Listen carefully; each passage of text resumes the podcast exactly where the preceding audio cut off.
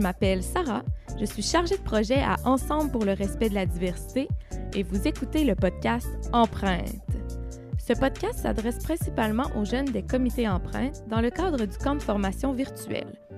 Les comités Empreinte agissent contre la discrimination sous toutes ses formes dans les écoles secondaires de ce qu'on a l'habitude d'appeler le Québec.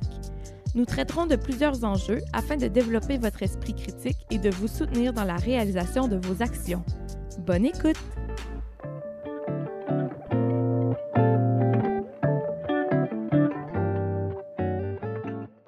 Aujourd'hui, notre animateur Jean-Christophe Gascon, également chargé de projet à Ensemble, a rencontré deux ambassadeurs de l'organisme Mikana, Gilbert Nicoué et Alexandre Nequado.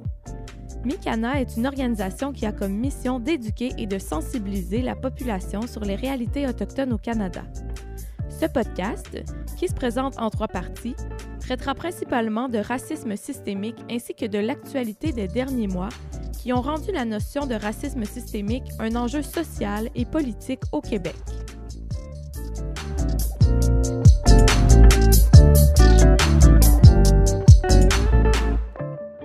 Mais avant de se lancer dans le vif du sujet, je tiens d'abord à souligner que les terres de Djodjage, communément appelées Montréal, sur lesquelles nous avons réalisé ce podcast, font partie du territoire traditionnel non cédé des Ganyangahaga, qui a longtemps servi de lieu de rassemblement et d'échange entre les nations. Vous écoutez présentement la partie 1, Racisme et racisme systémique. Bon podcast! J'aimerais ça peut-être que vous commenciez en nous disant quelques mots sur l'organisme Mikana comme tel. En fait, Mikana, c'est pas mal pour euh, sensibiliser à nos réalités. Euh, aux réalités autochtones. Euh, on a comme des clientèles euh, universitaires ou que ce soit dans le domaine de l'éducation ou dans le domaine de l'employabilité. Comme par exemple, il y a des, on a déjà fait des ateliers avec la ville de Montréal parce qu'ils ont, ils avaient des programmes de stage pour autochtones, mais qu'ils avaient un peu plus de difficultés à trouver, à recruter des, des, talents autochtones dans leur programme. On est là pour les aider, pour un peu les sensibiliser sur nos réalités, puis aussi à ce qui s'adapte à nos valeurs, à nous, à, nos façons de, voir les choses. Puis euh, comment faire en sorte que ce soit intéressant pour un autochtone de travailler pour la ville de Montréal. Puis en même temps, c'est aussi décoloniser les pensées. C'est de sensibiliser sur les préjugés. Ben, en fait, euh, moi, ça, ça, fait comme juste un mois que que je suis avec euh, Mikana. But, c'est aussi d'aller dans les cégeps, comme euh, par exemple l'année passée, ben, ils ont fait euh, le, la cercle à boîte. Fait que ça, c'est, un, atelier qui est très, très intéressant. Puis, comme qui dit mon collègue Alexandre, ben, c'est, essayer de donner, de conscientiser aux, non-autochtones sur, sur la réalité des, des Autochtones. Donc, euh, maintenant, on a parlé un petit peu de l'organisme Mikana. J'aimerais ça que vous me parliez euh, un petit peu de vous, dans le fond. Dans le fond, c'est quoi votre parcours euh, de où vous venez? Donc, vous pouvez présenter la communauté d'où est-ce que vous venez. vous pouvez essayer de la situer un petit peu pour que, pour que les personnes à qui on s'adresse, pour qu'ils puissent pour qu'ils puissent avoir une, une, espèce de carte mentale de, de où est-ce que ça se trouve. Puis aussi peut-être faire le lien entre euh, vous, vos origines dans la communauté, puis qu'est-ce qui vous a amené à, à, militer pour la défense des droits des personnes autochtones, puis pour euh, sensibiliser euh, aux causes autochtones? Gilbert Nikwe. en fait, moi, je, je viens de Manouane, qui est au nord de Saint-Michel-des-Saints.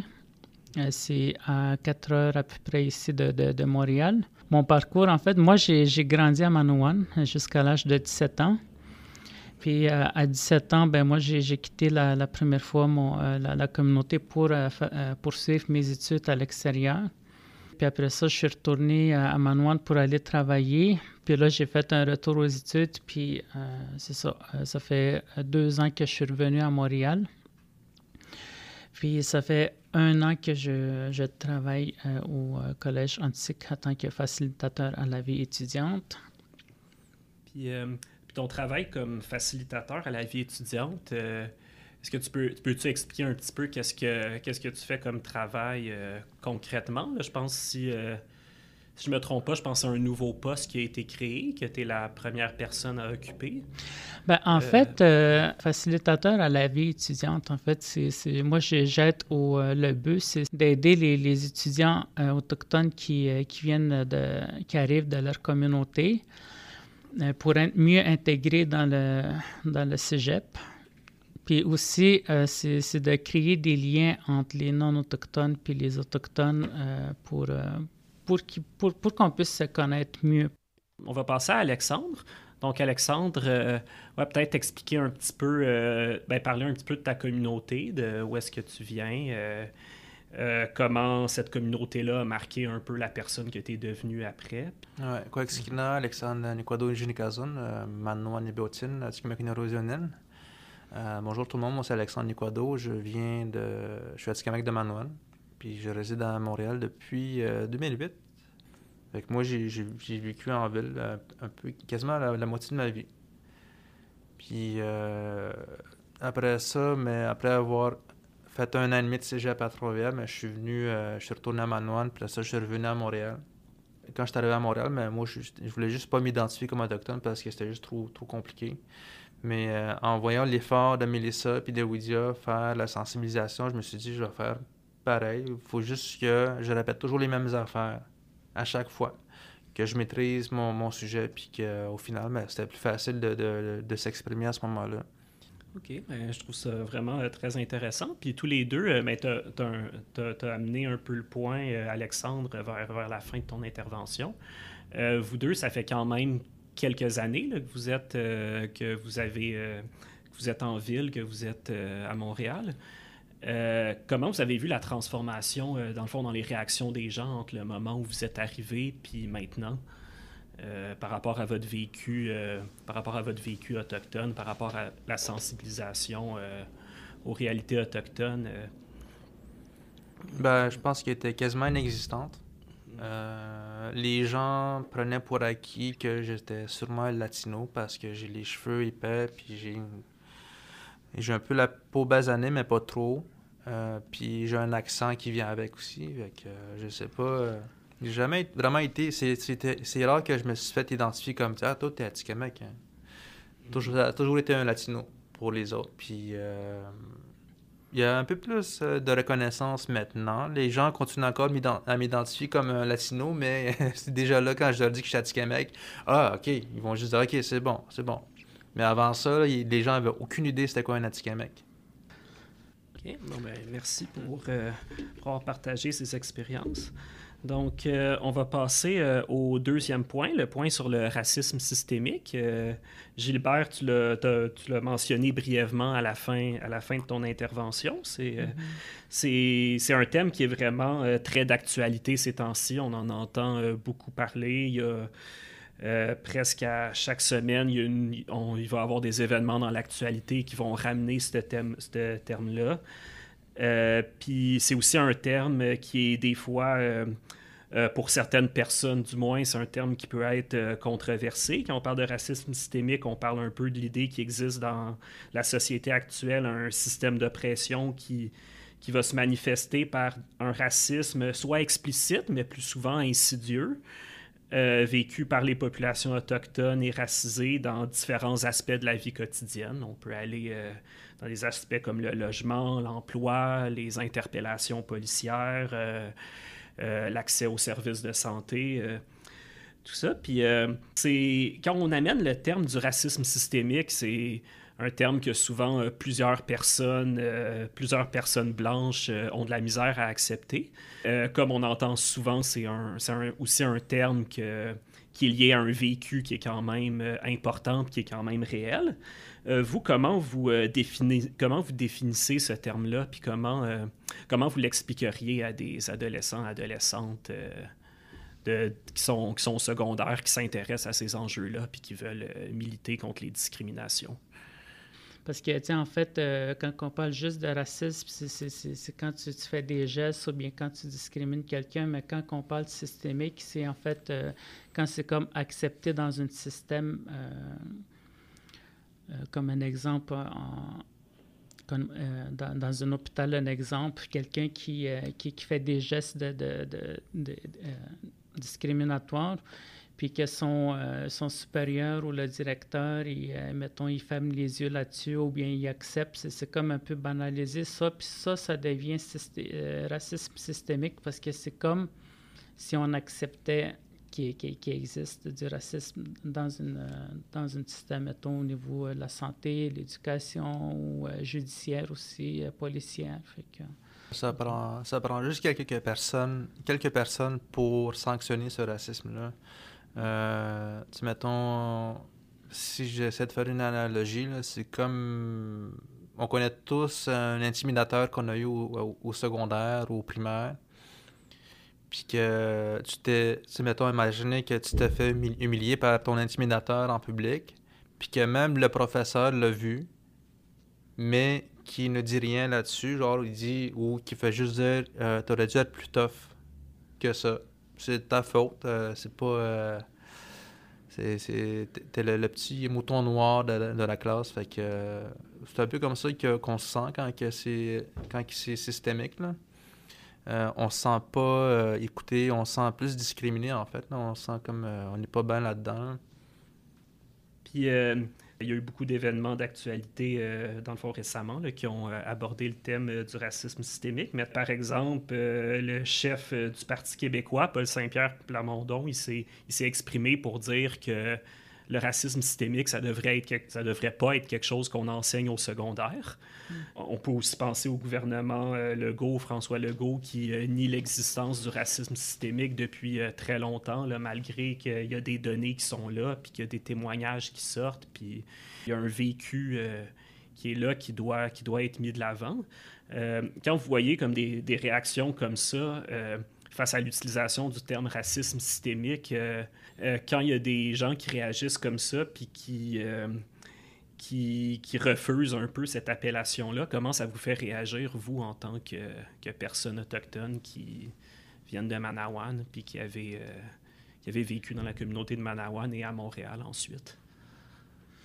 Ben, moi, moi, je dirais que c'est. Où est-ce qu'on est rendu? Là? On est en 2020, puis puis il y a du monde euh, encore qui, qui refuse de, de, reconnaître qu'il y a du racisme systémique. Là.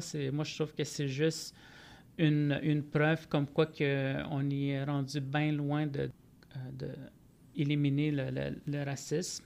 Parce que, premièrement, il faut qu'on reconnaisse qu'il y a du racisme, quel que soit du, du racisme, que ce soit systémique ou, ou d'autres pour qu'on puisse comme commencer à le, à contrer. Fait que moi, ce que, le message que je vois là-dedans, c'est que je pense que certaines personnes, euh, des, personnages publics ne sont pas encore euh, prêts à, aller de l'avant.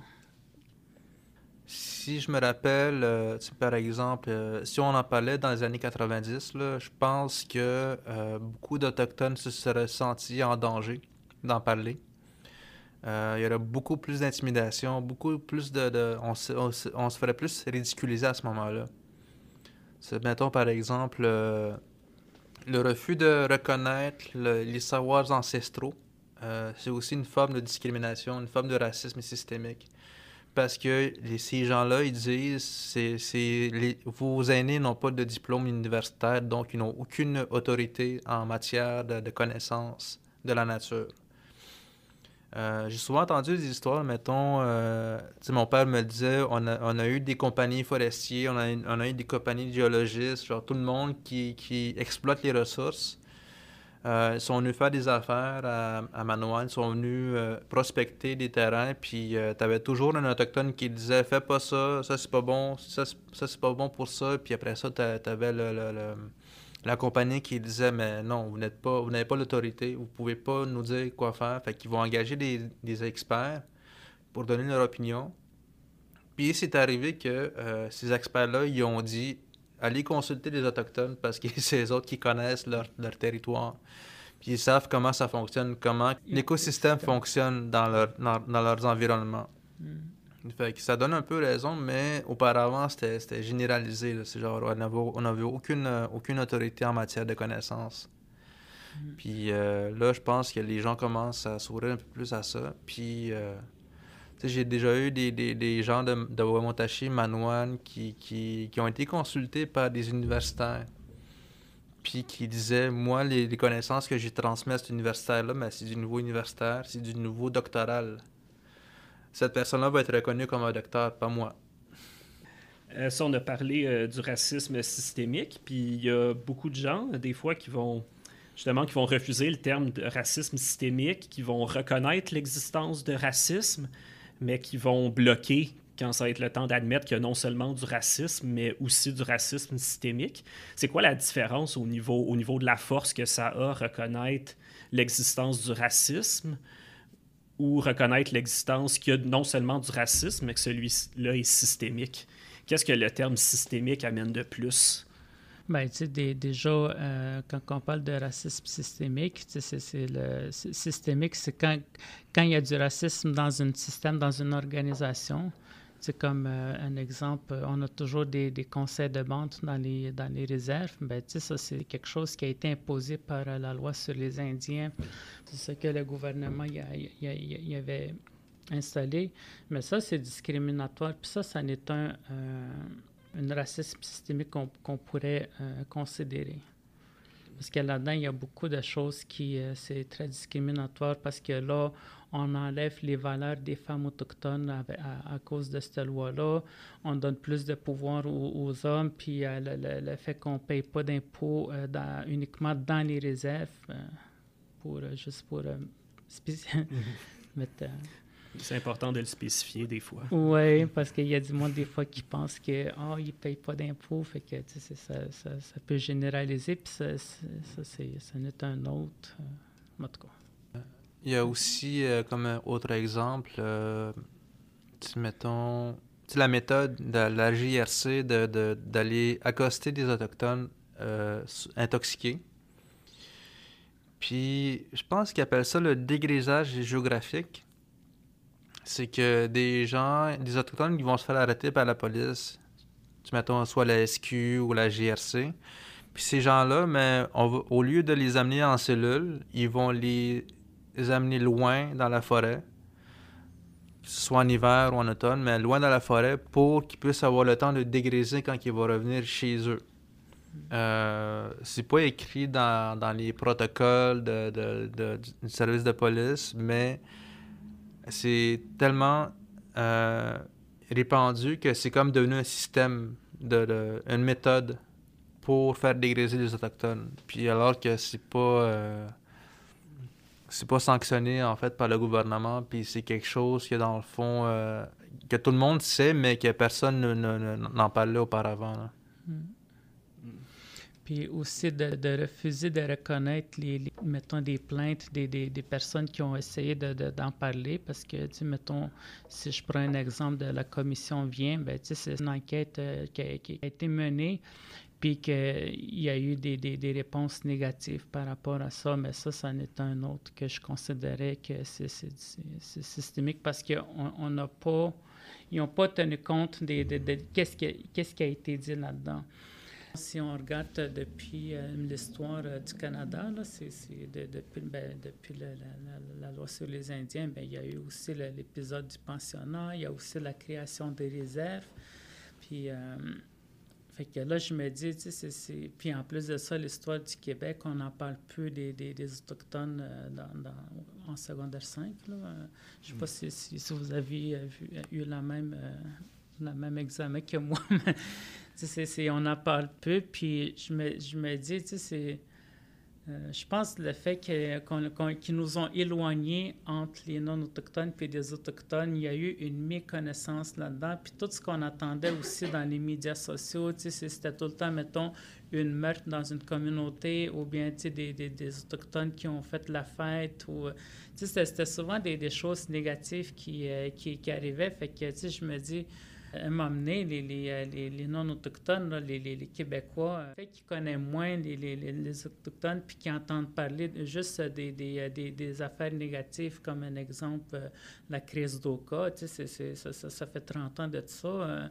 Fait que, tu sais, c'était toutes les, Autochtones, c'était toutes des méchants. Tu sais, c'était pas, on était tous des Mohawks, il n'y avait pas de différence. Fait que, puis il y a eu d'autres périodes les, blocus puis tout ça. Fait que, après ça, ils disent « Ah, ils chiolent tout le temps, sont jamais, euh, sont jamais contents, euh, c'est tout le temps des... des euh, c'est des, des, victimes éternelles, tu sais, fait qu'ils seront jamais contents. Fait que puis juste ça, des propos de même comme ça, c'est comme, c'est déjà comme une idée que tu te mets dans ta tête. Fait que il y a déjà un préjugé envers les, euh, les, les, les Autochtones par rapport à, les croyances qu'on, euh, qui, qui, mm-hmm. ont les, Québécois par rapport aux Autochtones. OK. Donc, euh, peut-être avant avant de changer de point, euh, peut-être juste un dernier point pour conclure. Euh, là, on a parlé beaucoup de quelques cas particuliers qui sont d'actualité, mais est-ce que vous avez des, exemples qui, de, racisme systémique qui vous viennent en tête, euh, qui concernent ben, le, vécu des, le vécu des personnes autochtones, pas nécessairement votre vécu spécifique, à vous, mais le, le vécu des populations autochtones? Est-ce que vous avez certains exemples que vous trouvez qui sont importants que vous aimeriez partager?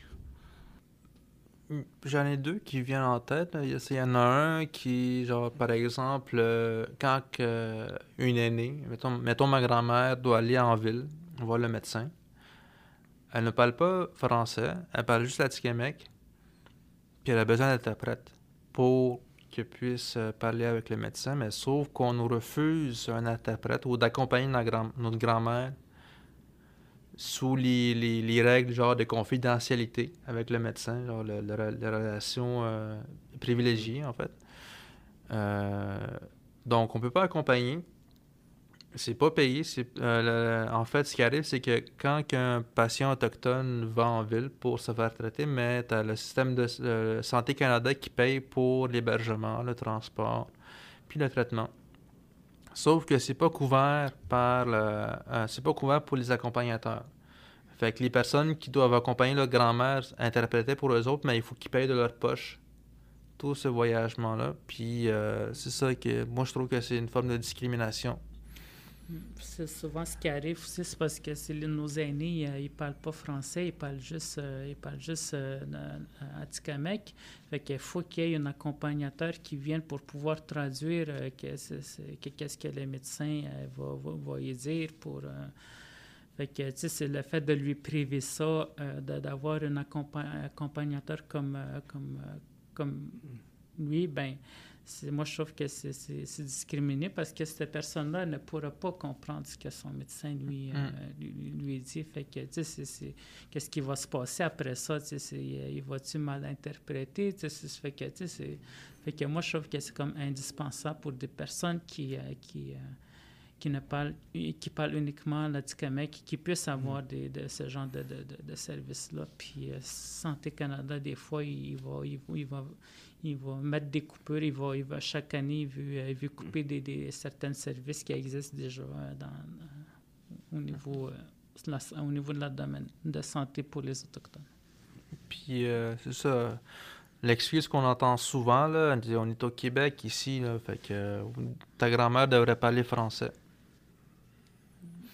C'est pas, pas une excuse valable, en fait. on a besoin d'interprètes qui parlent français pour qu'on puisse mieux s'entendre, mais tu vas pas envoyer ta grand-mère euh, voir le médecin puis demander puis qu'est-ce qu'il t'a dit Je sais pas. ben, moi, je travaille à Périsance autochtone, à Terres en Vue. Puis, euh, tu sais, ça fait 30 ans que ça existe, cette compagnie-là, mais dans les débuts, euh, il n'y avait pas de programme qui encadrait les, la, culture autochtone. Hmm. Donc, euh, quand il venait le temps de faire des demandes de subventions, mais quand ils se mettons, par exemple, la culture québécoise, ça ne euh, la musique autochtone ne pouvait pas entrer dans ce cadre-là, fait qu'on pouvait pas recevoir de subventions. Hmm. Même chose pour, mettons, le cinéma, le festival de cinéma, le festival de musique, euh, danse. on, on, on était comme plus mis dans la musique du monde, si on parlait de musique. Si on parle de musique traditionnelle autochtone, mais c'est considéré comme la musique du monde. Ouais. Mhm. Déjà, le terme musique du monde, il est un peu. Euh, c'est. Je pas si on peut dire que c'est une manifestation du racisme systémique, là. Je pense que. Ben, Quand même, ben oui, en fait. Ce que je comprends de musique du monde, mais c'est quelque chose qui n'est pas mainstream, mais qui vient de d'autres cultures. Ouais. Mhm.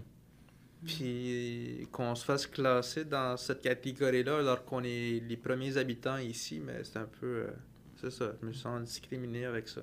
Ça me fait penser, ça me faisait penser tantôt euh, quand, quand, tu disais que, que le monde te demandait, se demandait si tu étais latino. Là.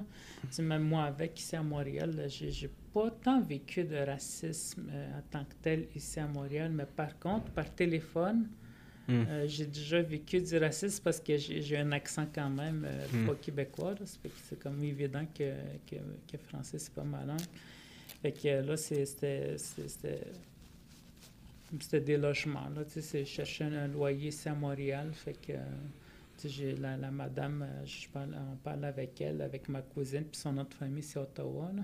Mm-hmm. Fait que là, elle dit Ah, ben venez visiter l'appartement, je vais vous bloquer euh, euh, à telle heure. Fait que je vais vous donner l'adresse. Fait que tout ça, nous autres, on était bien contents. on s'en vient à Montréal.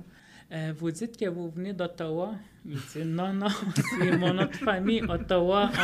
On, arrive, on arrive de Manawan, on est des Autochtones. Fait que tout de suite, la, la, la, propriétaire nous dit Ah, ben, j'avais oublié de vous dire que l'appartement était déjà loué. Fait que c'est ah. comme. Euh, vous pouvez pas, c'est impossible de, de visiter l'appartement. Fait que, tu sais, nous autres, on avait fait tout ce chemin-là pour euh, venir. Fait que, on était comme. On trouvait ça plate. Euh, c'est, elle était bien ouverte là, qu'on, euh, qu'on, vienne visiter son appartement. Puis finalement, quand elle a su qu'on était des Autochtones, quand je suis allé à Québec, là, la, ville de Québec, ben, il fallait que je me trouve un loyer. Fait qu'à un moment donné, ben c'est, ça, on a trouvé le, le, logement, puis le, propriétaire, il, il voyait qu'on était des Autochtones, puis il disait oh, ben, je, vais quand, je vais quand même vous louer euh, une, euh, l'appartement qui me reste, c'est dans une sous-sol, c'est un, un 3,5, fait que on s'en va visiter, puis ça, ça, me, ça me plaisait, fait que j'étais prêt à signer le bail. Puis avant de signer le bail, Là ils, là, ils nous disent, mais vous êtes sûr que vous n'êtes pas des Inuits, vous autres? Fait que j'étais comme, non, on n'est pas des Inuits, on est des Atikamekw. Il dit, OK, few. Il dit, parce que les Inuits qui arrivent de la côte nord, il dit, si, euh, je ne veux plus louer des, des, logements des autres. Fait que là, j'étais comme. Euh, fait que, tu sais, oui, le fait que j'étais euh, autochtone, mais qu'ils ne veulent pas louer un autre. Tu sais, c'est. Hmm. Tu sais, je me disais, est-ce qu'on. tu sais, je pense que de chaque nation, il vit de, de, de, une, racisme d'une certaine manière. Puis pour, mettons, aussi pour faire du pouce à ce que je viens de dire, ben en fait, même chose pour les Mohawks, c'est les autres, euh, ce que j'entends, ce que j'entends des, euh, des, des, des, euh, des mots quand on parle des autres, c'est des bloqueurs de, de, de, de, de, de chemin, c'est des, des, vendeurs de, de cigarettes, c'est des, c'est les, sont plus agressifs, tu sais, fait que, tu sais, mais nous autres, à Manouane, c'est d'autres, il va y avoir des préjugés, mais ça va être d'autres... Ça mm. va être ailleurs aussi, hein, comme à Joliette. Mm. Euh, à Trois-Rivières, je trouvais qu'ils étaient un peu plus ouverts. Mm. Peut-être parce qu'il n'y en avait pas assez d'Autochtones aussi là-bas. Il n'y en avait pas tant que ça. Mais euh, ça a commencé, les gens commençaient à déménager, les gens de Manon ont commencé à déménager à Trois-Rivières, genre dans les années 2000. Euh, mm-hmm. Dans la génération de mon père, c'est là où est-ce qu'on a commencé à aller à Joliette. Mon père a fait son secondaire, il a fini son secondaire à, Joliette, puis euh, les gens sont restés là aussi, encore. Mm. Mais le racisme est tellement devenu présent que genre les gens sont juste décidés, oh, on va aller à Trois-Rivières à la place. On reçoit un meilleur service là-bas, puis les gens sont moins méchants. Ben, je ne sais pas si vous l'avez vu, euh, le, le, rapport euh, de, stratégie de réconciliation 2020-2025. Euh, c'est vraiment mm-hmm. bien parce que les autres, ils veulent reconnaître des, des choses qu'on pourrait faire pour contrer le, le, mm. racisme dans la, dans la ville de Montréal. Puis là, je, me disais, c'est des actions en fait. Euh, fait que là, je me disais, ça, ça aurait été le fun que, mettons, d'autres villes se suivent ce genre de stratégie-là. Puis je pense que, je te le dirais que Montréal, ça pourrait être c'est un exemple. C'est sûr qu'on travaille à peine. C'est, ben, quoique ça fait quand même, euh, ça fait quand même des années qu'on, mm. travaille là-dessus, mais je trouve que ces, derniers temps, euh, on voit des des des actions euh, plus concrètes.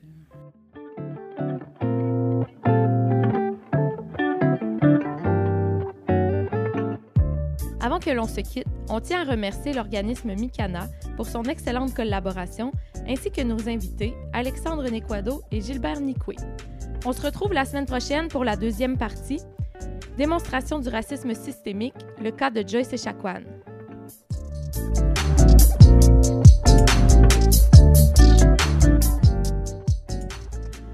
Ce podcast a été réalisé par une partie de l'équipe d'Ensemble pour le respect de la diversité. Anne-Claude Elpar, Juliette Liard, Jean-Christophe Gascon et Sarah Toulouse. Il a été monté par Daniela Hernandez Macea. Et finalement, si vous aimez notre bande musicale, elle a été réalisée par l'artiste Yuyu.